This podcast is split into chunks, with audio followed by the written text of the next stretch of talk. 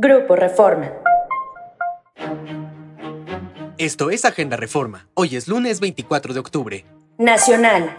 Fallecen dos en accidente en Autopista del Sol.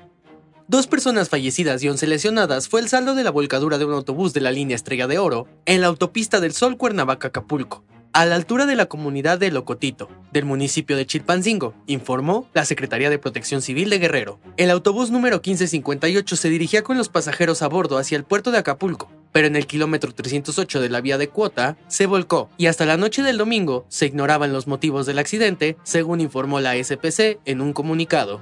Durante el accidente fallecieron un menor de edad y una mujer. Además, 11 civiles resultaron heridos, mismos que fueron trasladados a diversos hospitales de Chilpancingo. Internacional.